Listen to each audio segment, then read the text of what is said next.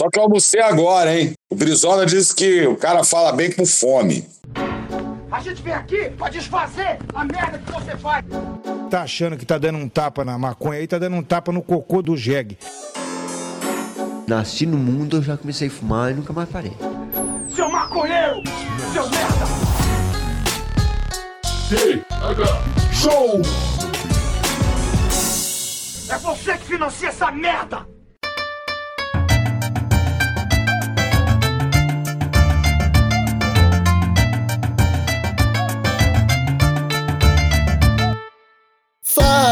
Meu povo! Estamos começando mais um TH Show Podcast aqui direto da RadioRamp.com com transmissão para todas as plataformas de áudio desse planeta comigo, Igor Seco, comandando essa web bancada canábica, junto com meu grande amigo Marcelo Nhoque.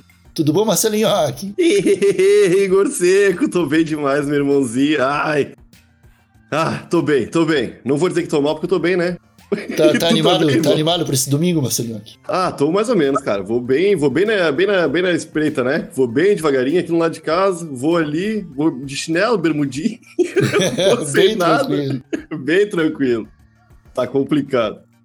E tu, irmão, tá bem? Tô bem, Marcelo Nhoque, tô bem, muito obrigado por perguntar. Eu espero que os nossos ouvintes estejam bem, porque hoje o episódio do TH Show ele é um pouquinho diferente. Hoje vamos trazer aqui ele que é uma figura emblemática do ativismo canábico, um dos caras que ajudou, ajudou, ajudou é maneira falando por baixo a marcha da maconha, que hoje concorre aí a candidato a deputado federal do Rio de Janeiro e que vai nos contar um pouco da sua história, compartilhar um pouco aí desse, dessa corrida que foi essa campanha, que tem sido essa campanha.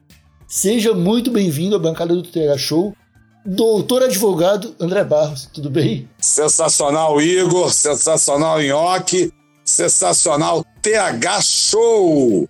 Maravilha, uma honra estar aqui conversando com vocês. O TH Show ele é o podcast de maconheiro há mais tempo publicado no Brasil, hein? Sensacional. Pô, maravilha. Até vocês estavam falando aí para votar, né? Votar domingo, né? Se tá tranquilão. É porque o nosso lema fala o seguinte, né? Aperta 54 e 2 e não esquece, aperta o verde depois. Mas tem É pessoal que tá reclamando que vai apertar antes. Durante, acho difícil, né? Mas tem gente que tá falando que vai apertar antes para pegar, para aguentar a fila. Se tiver a colinha, pode apertar antes. É, tem que levar a colinha. Se bem que é fácil, né? Porque o, meu- o primeiro voto é para deputado federal. Então é 54 e 2 e não esquece, aperta o verde depois.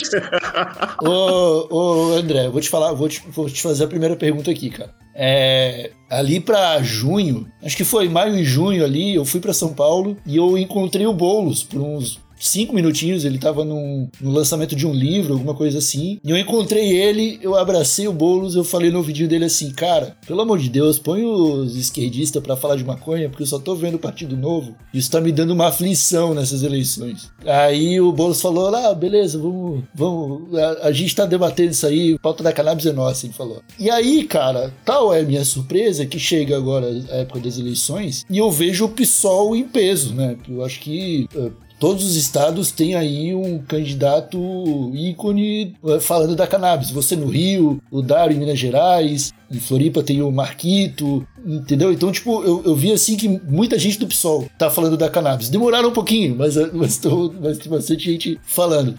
E eu queria saber se existe aí algum guia interno do partido, se vocês estão debatendo entre vocês aí, entre os estados, para conversar sobre isso, se organizaram a campanha é, pensando no, no, no que o partido pensa. Tipo, Como que tem sido esse, esse movimento aí dentro do PSOL pra ti? Não, a gente tem. é, o pessoal é um partido da juventude, né? O pessoal, os jovens já estão ficando um pouquinho mais. Eu tô com 5,6, né? Mas o pessoal é um partido da juventude, é um partido maconheiro mesmo, assim, muitos, né? Na, se fuma na- nas convenções, né? Obviamente do lugar externo, né? Eu já fui de já fui, eu fui do PT 30 anos antes de ser do PSOL, né? O PT eu sempre defendi a legalização da maconha no PT também e nunca o pessoal do PT não- nunca me perturbou, mas eu também eu tenho uma raiz da esquerda, né?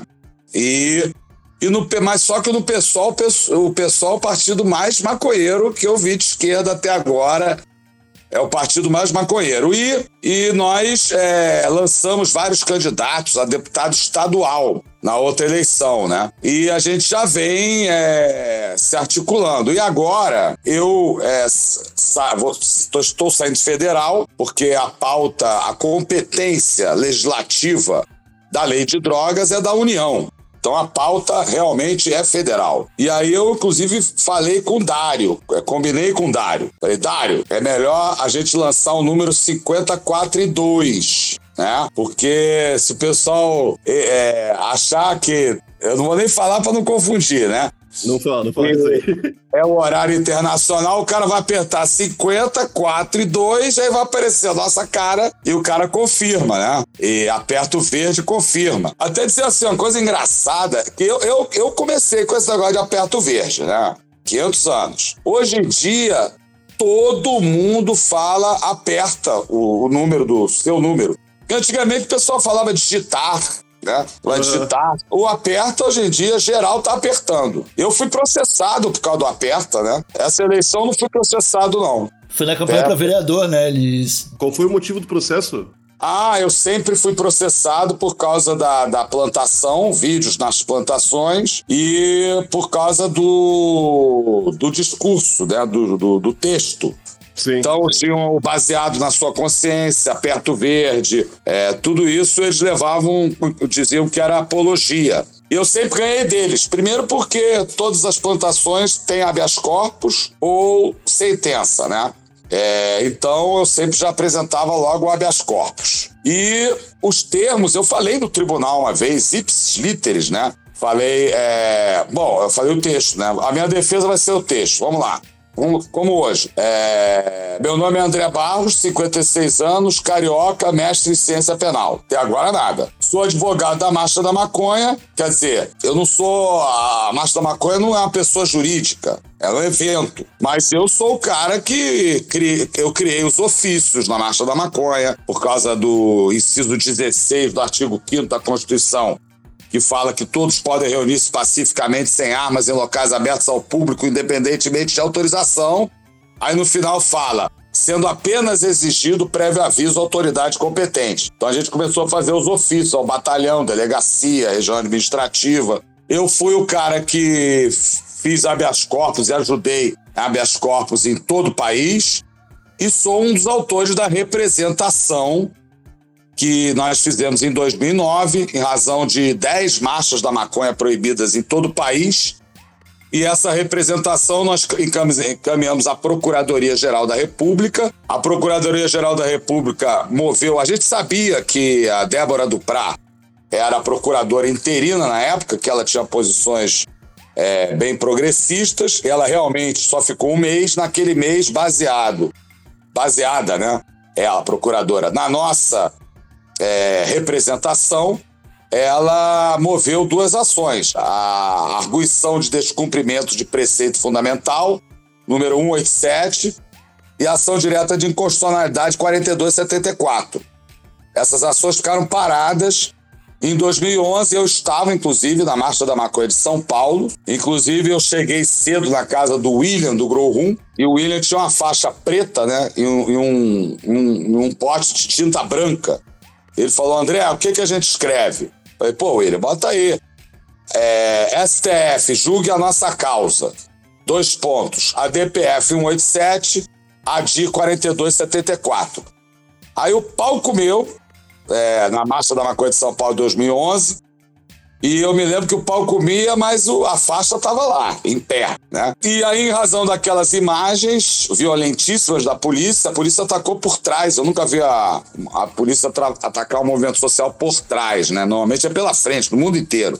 E em razão daquela violência, o Celso de Mello levou, 15 dias depois da Marcha da Maconha de São Paulo, a nossa ação para pauta e nós ganhamos de 9 a 0 e depois 8 a 0. Então, sou advogado da Marcha da Maconha. Sou, né? Sou advogado da Marcha da Maconha. É, candidato a deputado federal. Em 2022, nessa eleição, não esqueça, baseado na sua consciência, baseado na sua mente. Então, baseado, durante a minha sustentação, eu falei, baseado, inclusive o ministro Marco Aurélio, no julgamento da Marcha da Maconha, ele votou da seguinte forma: eu falava, eu estou falando no tribunal, né? Ele fala até um jeito empolado, né? Ele, ele votou da seguinte forma: não, me- não interpretem as minhas palavras de forma jocosa, mas eu voto baseado no relator, né?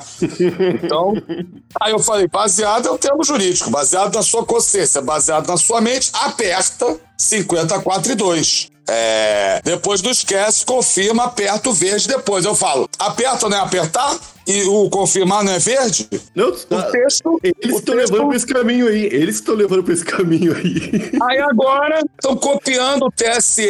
Inclusive, olha só, teve uma campanha pessoal votar depois de 16 anos de idade. Né? Aham. E eu fiquei com medo de fazer a campanha, falar pro pessoal, "Ah, vai lá apertar o verde e tal. Eu mesmo fiquei com medo, dizendo, ah, é, o advogado da maconha tá incentivando as pessoas de 16 anos, né? Então eu pensei em fazer e não fiz. Aí quando eu vi, o TSE na propaganda deles, inclusive para o voto dos 16 anos, falando aperta. Pra apertar o não sei o quê. Eu falei, pô, eu com medo, dei mole, né?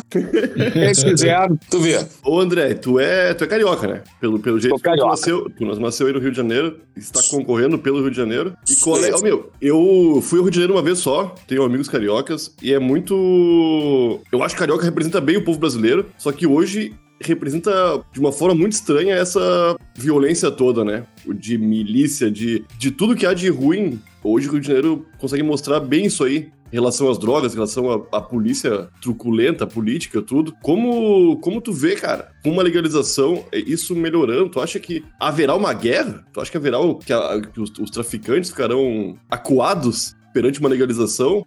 Ou seria mais coisa de milícia mesmo, esse problema? É, na verdade é o seguinte, o Rio de Janeiro é a cidade maravilhosa, realmente nós somos aqui a cidade do samba, né? Eu, eu fui da bateria do Império Serrano 25 anos, Massa. né?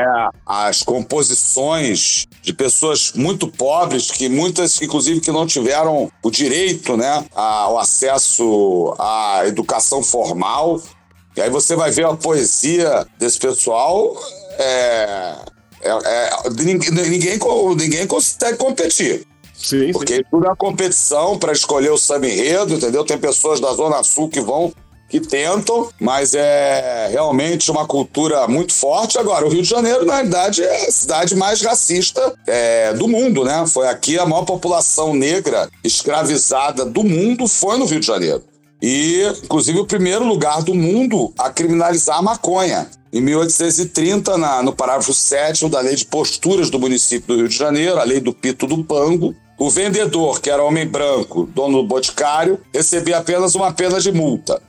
O negro escravizado, porque a lei falava escravos e outras pessoas, recebeu uma pena de três dias de cadeia e entrou em vigor o Código Criminal do Império naquele mesmo ano, estabelecendo 50 chicotadas por dia por um pequeno delito, como fumar maconha, né? E foi exatamente essa política que construiu esse país é, essencialmente corrupto, né? Porque se você tem 1% da população, os mais ricos, milionários e bilionários, que ficam com metade da renda do país, né? Querem falar de corrupção no Brasil? Vamos falar. Isso é corrupção.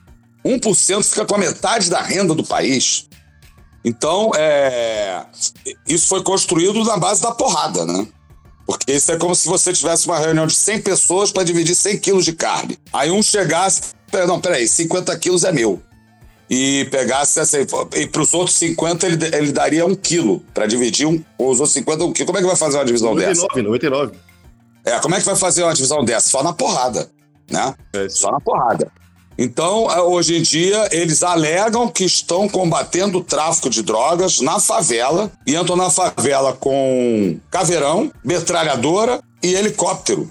E eu vou, eu venho eu denunciando isso há muito tempo, porque economicamente, se você pegar a cadeia produtiva da maconha, é, ou qualquer cadeia produtiva, você não combate no varejo.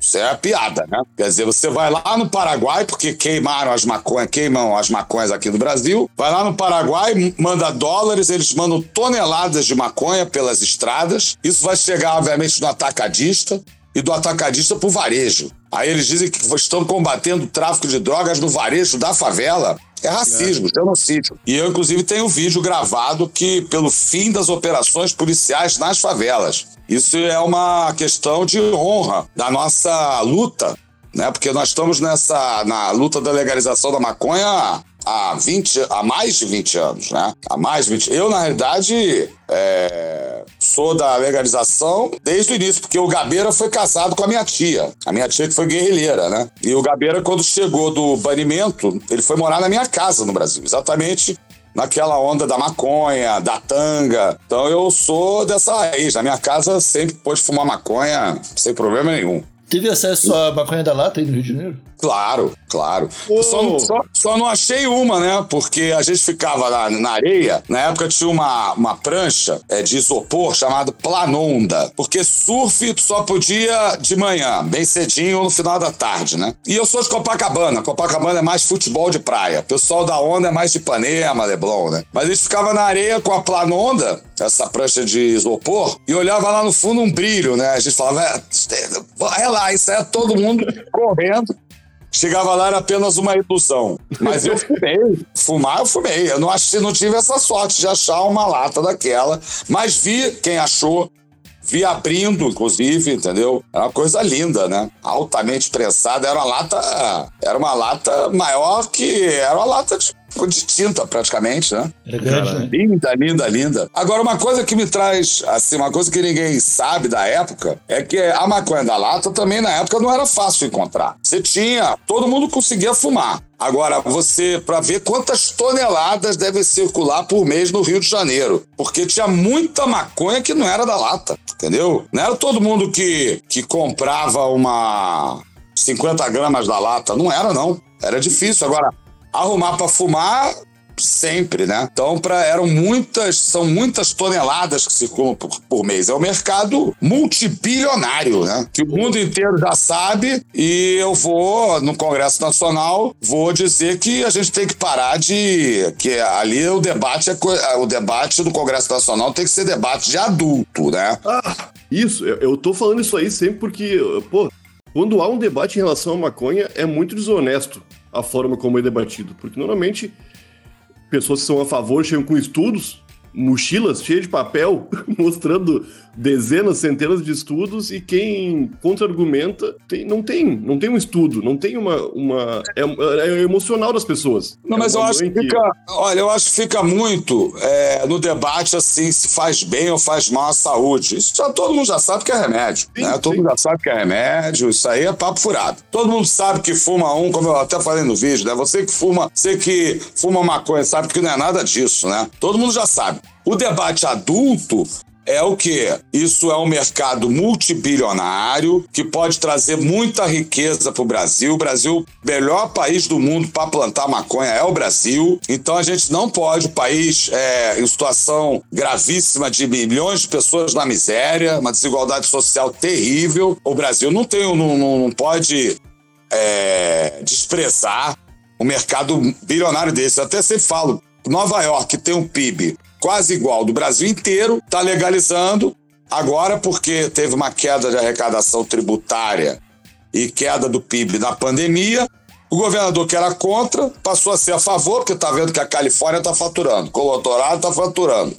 E está regulamentando a maconha no, no- em Nova York para esse mercado para desfrutar desse mercado multibilionário. E a gente aqui no Rio de Janeiro, aqui no Rio, esse candidato a governador até do.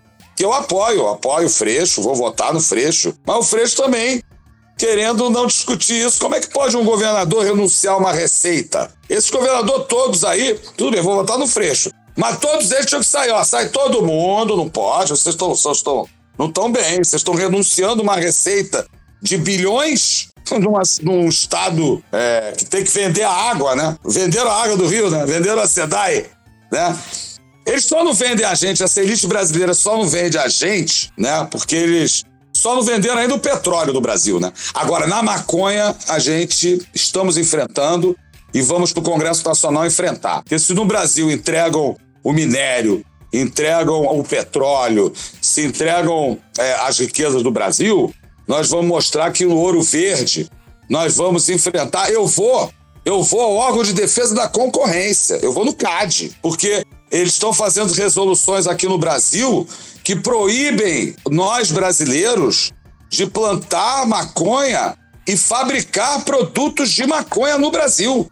Isso é Eu não pode- importado, isso é isso. Não, eu Sim, não tô, sim. a gente não está na luta há 500 anos para vender Mevatil, um medicamento do Reino Unido que tem na bula THC e CBD a 2.800 reais na farmácia. Quer vender? Também não sou, não é nenhuma xeno- xenofobia, não. Vende. Agora, tem que ter óleo de maconha gratuitamente distribuído no SUS, né? Concordo. Se acho que possível, plantado no Brasil. Tudo não, tem que plantar no Brasil. É, o É, melhor lugar isso para aí. plantar do mundo. Não, mas é, hoje em dia tá meio que indo pra direção de importarmos tudo, né? Não, tem uma resolução da Anvisa, 327, artigo 18, que diz o seguinte: para fins de fabricação e comercialização de produtos de cannabis em território nacional, quer dizer, no Brasil, a empresa deve importar o insumo farmacêutico na forma de granel vegetal ou produto industrial.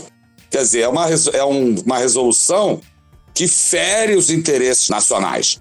E, portanto, fere o artigo 1 da Constituição, inciso 1, soberania, e fere o artigo 3 que são onde estão os objetivos da República, no inciso 2, que é garantir o desenvolvimento nacional. Então eu vou. Como nós ganhamos a Marcha da Maconha baseado no artigo 1 e no artigo 5, inciso 16 da Constituição, nós vamos avançar na legalização da maconha no Brasil baseado na Constituição Federal, a Carta Política do Brasil. Até a reforma agrária, vou dizer, a reforma, tem que, a reforma agrária não é nenhuma bandeira de esquerda, a reforma agrária está na Constituição. Da política, tem um capítulo da política agrária, fundiária e da reforma agrária. Então tem que ter reforma agrária no Brasil, inclusive para plantar maconha. já chegam flores no Brasil, de Delta 8, de CBD, de, de um monte de coisa. O, o óleo chega desde 2015, para quem tem dinheiro, né? O sempre chegou, acho que o, o Mevatil é até antes disso. Acho que lá para 2007, 2008 já tinha alguma coisa de- dele circulando. Enquanto isso, a gente vê operações policiais e mais operações policiais é, destruindo cannabis, prendendo e matando gente, o que é uma. É, é ilógico, né? É algo irracional e é visivelmente. Todo mundo que olha para guerra às drogas hoje sabe que ela existe, sabe que ela mata, sabe que ela faz mal, e ainda assim existem as pessoas que é, falam que, que, que plantar é pior, que deixar plantar no Brasil é pior. Mas, Igor, Igor, até, até você tem o nome do meu filho, que é advogado. Eu a minha família é meu bisavô advogado, meu avô advogado, meu pai advogado, eu sou advogado e meu filho já é advogado. Na realidade, o Brasil está dentro de um contexto internacional, né? Nós, o mundo é um mundo capitalista, né? Que inclusive está mais perto da barbárie do que do socialismo, que seria uma, uma sociedade so- onde as pessoas socialmente seriam iguais. Mas dentro do capitalismo, o Brasil é o quintal. A América Latina é o quintal. Dos Estados Unidos e do Canadá. Nós somos apenas o quê? Exportadores de grãos, de minério, né? Quer dizer, é essa é a lógica. A lógica é essa, do capitalismo. Nós somos o quê? O quintal dos Estados Unidos e do Canadá, do México até, né? a- lá a América do Sul toda, né? América Latina. Pablo Neruda até falava: vivo na desordem de nações não construídas. Então, na maconha, o ouro verde, nós já estamos nessa luta há muito tempo e vamos mostrar ao Brasil como é que se luta por uma riqueza nacional. Nós maconheiros que ensinamos, porque a marcha da maconha foi proibida por 10 juízes e 10 promotores. Quem tinha, quem conhecia a Constituição no final éramos nós maconheiros, porque nós ganhamos de 9 a 0 do Supremo Tribunal Federal. Então nós vamos mostrar, nós maconheiras e maconheiros, vamos mostrar ao Brasil como é que se defende uma riqueza nacional, que é o ouro verde. É o ouro verde. Nós vamos alertar o Brasil, é ouro, é o ouro verde. Mercado multibilionário, onde a gente não vai ser exportador de maconha, não. Pode até o excedente exportar, até do, do ponto de vista econômico, é um absurdo completo, porque do ponto de vista econômico existe a balança de pagamentos. Você sempre, obviamente, é melhor você é, mandar menos dólares para fora, certo? Você, o dólar, o dólar é a riqueza, né? O euro, o ouro, né? É, o objetivo do país é ter que a riqueza fique no país, né? Não mande para fora. Então, a gente, como é que pode? Você importar medicamento, remédio, óleo, suplemento alimentar de maconha, até flor, como você falou. Como é que pode você estar importando a maconha in natura? Né? Você vem num invólucro, usa med, né? Tem outras empresas também. Né? Eu acho o seguinte, quer importar, assim, eu sou importar não, importar é um absurdo completo, né? Porque você pode plantar no Brasil, até se a empresa quiser aqui vender nas farmácias a R$ 2.800, não sou contra. Mas você pode produzir no Brasil muito mais barato. O que é, o que é absurdo é eles venderem aqui dentro e proibirem nós brasileiros, né? De produzir aqui dentro do nosso país. Porque o inimigo no Brasil não está fora do Brasil, não, ele está aqui dentro. Essa elite brasileira. A elite brasileira não vale nada. A elite brasileira, ela não construiu nada. Quer dizer, até construiu. Construiu a, a Panam, uma empresa de aviação, acabou, acabou no golpe militar. A Varig também já acabaram. A Cobra Computadores acabaram. Quer dizer, a elite brasileira ela não pensa. A elite brasileira nem para capitalista ela serve. Nem para né? capitalista ela serve. É uma elite meio burra, né? não é Não, burra não. Não, tem... não, não é burra não. É uma, é uma elite totalmente subserviente. É, o, o, o nível é o Bolsonaro, que aqui aí, até a gente até começou, né? O Rio de Janeiro, cidade maravilhosa. Porra, cidade maravilhosa, eu até falo com meus amigos do Rio. Eu sou carioca, eu tenho moral para falar. Sou cara, fui da bateria do Império esse ano, 25 anos. Sou carioca da gema geral. Tenho moral para falar. Fica aqui, é, é, cidade maravilhosa. Cidade maravilhosa produzindo isso pro país, olha só. Um cara que não. não esse Bolsonaro não, não poderia ser eleito nem síndico de um prédio. Né? Uhum. Uhum. Nem, nem pacífico do prédio. É o nível da elite brasileira. Olha só, o ministro da Economia dele, olha o imbecil. O ministro da Economia dele, primeiro, uma das primeiras entrevistas, ele falou que a empregada doméstica estava viajando muito. Pô, legal, né? Pô, ser empregada doméstica tem dinheiro ainda para viajar, né? Poxa, estava conseguindo fazer isso, maravilhoso, né? Mas ele disse que essa, isso ia acabar, porque ele ia desvalorizar a nossa moeda. O ministro da Economia do, do meu país disse que ia desvalorizar a moeda do meu país e desvalorizou. Em três vezes depois ele descobriu que ele tem uma conta offshore. Já imaginou o ministro da Economia falar isso em qualquer país do mundo? O meu objetivo é desvalorizar a moeda do meu país. Tu vê só, é, é um negócio que a gente. No... Agora, isso não é burrice, não. Isso não é burrice. Isso é uma elite. É... a elite brasileira é subserviente, não gosta nem da música do Brasil né? Só fala, ele só fala assim, ah, porque nos Estados Unidos, agora quando fala, então fala, então, será que eles falam isso? Ah, porque nos Estados Unidos, então vamos legalizar a maconha aqui, porque lá está legalizando, estão vendendo maconha. Né? Se está tá vendendo maconha em Nova York, por que, que não pode vender maconha no, no Jacarezinho, na favela do Jacarezinho? Tem nenhum mistério de vender maconha. Bota a planta dentro de um invólucro. Aqui, inclusive, as mutucas, né, no Rio, né? Chama mutuca, né? O pessoal faz com a mão. Antigamente era meio artesanal, era linda, linda, era chamava as dólares. Era lindo mesmo, com a mão, era coisa assim. Era uma manufatura muito bonita. Aqui, aqui tem. O Brasil, olha só. O Brasil, o povo brasileiro é inteligentíssimo, altamente criativo. É o povo, bom, nós eh, vivemos, nós. É, o maior gênio do futebol foi Mané Garrincha, né? Nós somos o país da música, Agora, nós somos um país também de muitas coisas, da ciência, hum. né? Criativo, enfim. Não, se a gente é criativo no mais difícil, que é futebol e música, né? Toda criança quer o quê? Do mundo inteiro. Quer ser jogador de futebol e músico, né? Eu, infelizmente, não tive nenhum dos dois talentos, né? nós somos um dos melhores do mundo. Então, nós somos melhores em, tu, em muita coisa. Muita coisa.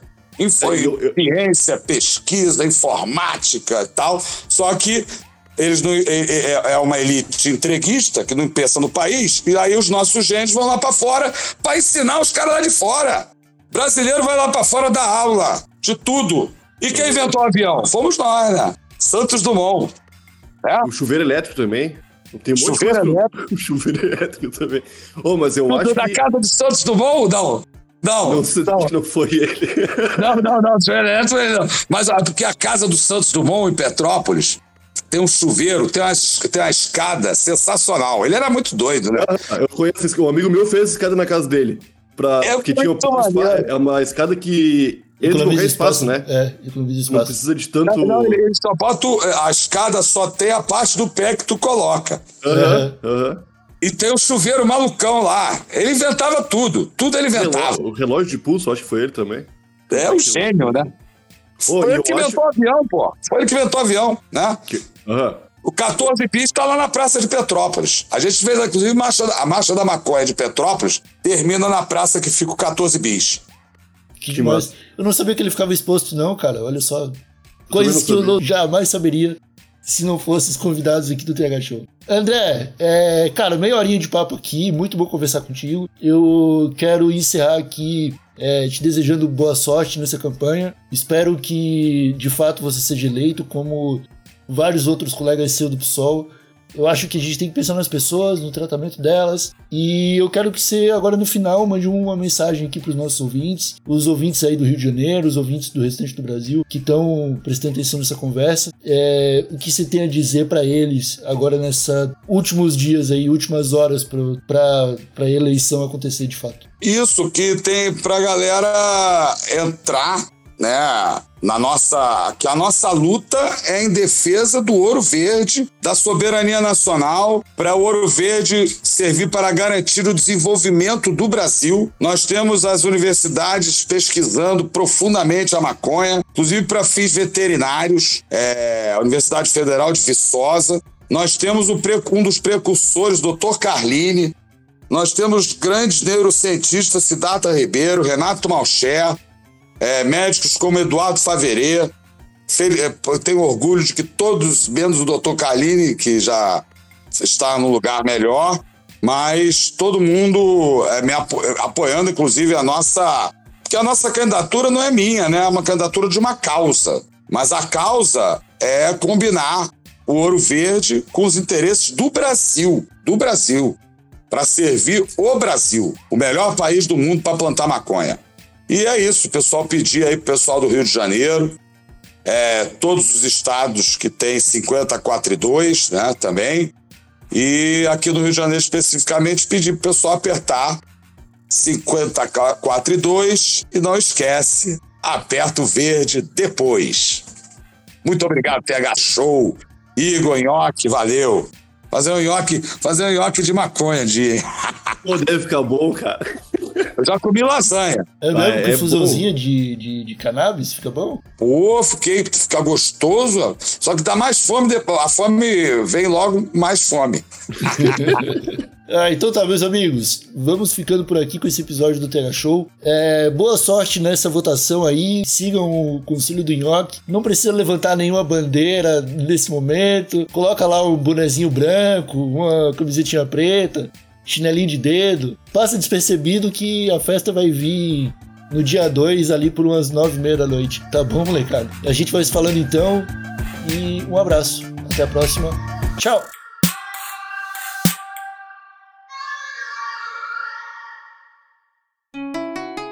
Rádio Hemp.